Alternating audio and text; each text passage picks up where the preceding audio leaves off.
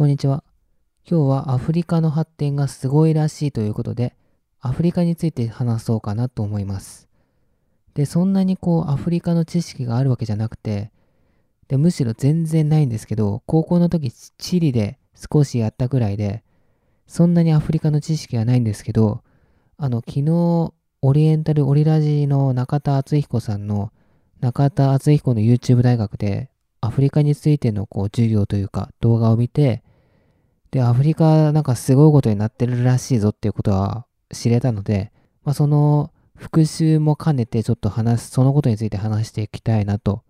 思います。で、まずアフリカ、まあ、いろんなね、国が54カ国ぐらいあるらしいんですけど、まあ、特に4つの国の発展がすごくて、エジプトとナイジェリアとケニアと南アフリカ共和国のこの4つがまあ、特にすごいらしくて、で、その動画の中で、まあ、ケニアのことを特にこう、なんだろう、すごいぞっていうことを話されてて、なんか M コパ、M コサ、M ペサか、M ペサっていうそのモバイルマネーの発展がすざましいらしいです。で、まあ、日本でもこう PayPay とか LINEPay とか、あと Suica とか WAON カードとか、ID とかクイックペイとかいろんな電子マネーがあるんですけど、その電子マネーと違うのは、その日本の電子マネーって、まあ、例えば Suica だったら Suica に1万円入れたとしたら、その1万円をもう一回1万円現金に戻せないんですよね。で、その一方で M-Pesa、アフリカ、そのケニケニアでこう流通している M ペサっていうモバイルマネーは、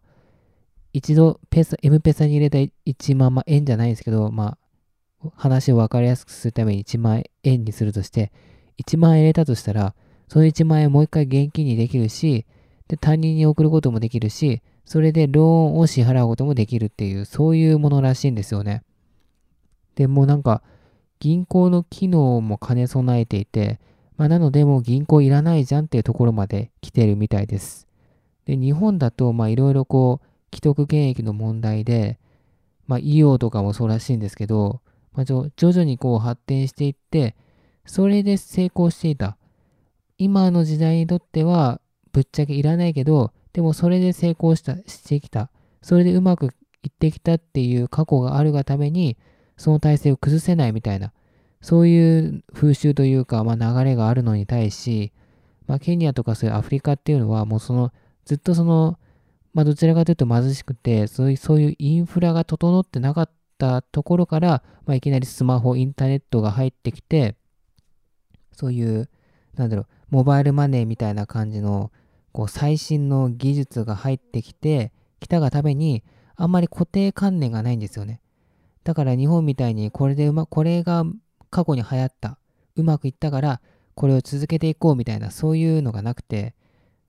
こっちの方が便利じゃんってなったらもうそっちに行っちゃうみたいな。そういう感じみたいで、ま、だからこそもう日本なんてもうとっくに超えられちゃうよっていう話で、で、実際その M ペサの話を聞いてみて、M ペサいいなっていうふうに思いました。うん、もう完全にね、もう現金を使わないっていうのがもう楽ですよね。みんながもうそれの普及率がめちゃくちゃ上がっていて、みんながそれ使ってるんだったらそっちの方が絶対いいですよね。日本だとまだ未だにこう現金を使う機会っていうのはまだまだあるので、どうしても使わざるを得ない機会のがあって、機会があって、なので、まあ、現金は持ち歩かないと、一応念のために持ち歩かないとっていう存在なんですけど、それがケニアではそれがないみたいなので、ケニアとかアフリカもいいなっていうふうに思うようになってきました。で、ずっとその東南アジア、タイとかシンガポールとか、まあ、特にシンガポールなんかは発展してるってイメージがあって、まあ、いつかシンガポールにも住んでみたいなっていうふうに思っていたんですけど、まあ、どうやらこれからはもう、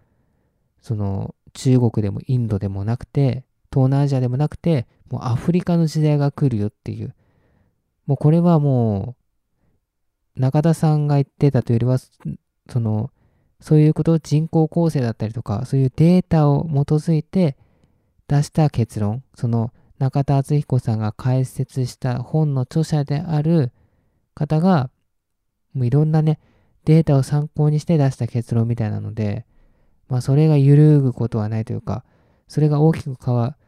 そうじゃなくなることはないという感じで、まあアフリカがこれから急速に発展していくっていうのはおそらく間違いないだろうと。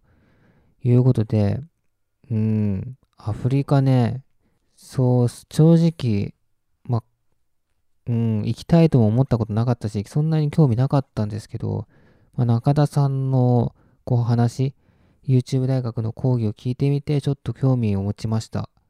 あまさかそんな、そんな感じで発展してるんだと思って、どちらかというと、あの中田さんが動画で最初に話していたいたように、まあ、貧困国ってイメージがあって、その進んでるっていうよりは貧困国ってイメージがあって、その東南アジアとかはもう発展してきていて、もう日本に追いついてきているところが、もう抜いてる部分もあるんじゃないかっていう、そういう話はよく聞いていたので、まあ、存じ上げていたんですけど、アフリカに関しては全くもう情報もそんな自分でこう取りに行かないと入ってこないし、まあ、学校でもその地理では、こう、まあ全体的に標高が高くて、なんか涼しいみたいな。もちろんこう赤道直下は暑いけど、でも基本的には標高が高くて涼しいみたいな、それぐらいの知識しかないので、だからこそ、うん、まあアフリカについて知れてよかったなっていうふうに思いました。そんなに今住んでる札幌が嫌なわけじゃないんですけど、でもいろんなところに住んでみたいという欲求があるので、まあ、そのシンガポール、シンガポールのような東南アジアの国含め、まあ、アフリカに住むっていうのも、まあ一回検討してみるのも割とありだなっていうふうに思いました。やっぱりね、活気がある街っていいと思うんですよね。うん、まあ治安とかで言ったら確実に日本よりは悪くなると思うんですけど、まあそれでも住んでる日本人っていうのはいるし、まああんまりこう外出歩かないとか、特に夜出歩かないとか、そういう、そういったなんか基本的なことを徹底していれば、まあ住めるとは思うので、まあ、なので、うん、アフリカもね、ちょっとね、こう、今後の移住先に検討していきたいなと思います。まあまだまだ全然どうなるかわかんないですですけど、一理あるなと思ったので、中田さんの講義を聞いて。うん。まあ日本もその、全部がモバイルマネー。その今だったら役所の手続きとかは現金だし、あとそれ以外にもいろいろ現金じゃないとダメなところとかってあって、で、医療費とかもそうだし、そういったことも、まあなかなか日本はその既得権益の、その、それが、その圧力が強いので、今すぐに変わるってことはないと思うんですけど、まあ徐々にそうせざるを得ない。もうそっちの方がみんなが楽だから、そっちに変化していくっていう風にはなっていくとは思うので、まただ、遅いと。変化が遅いので、うーん。まあなんか、ね、先にこう、アフリカを見ておくっていうのもありなんじゃないかなっていうふうに思いました。はい。という感じで、今回はこの辺で終わりにしたいなと思います。最後までお聴きいただきありがとうございました。それではこの辺で。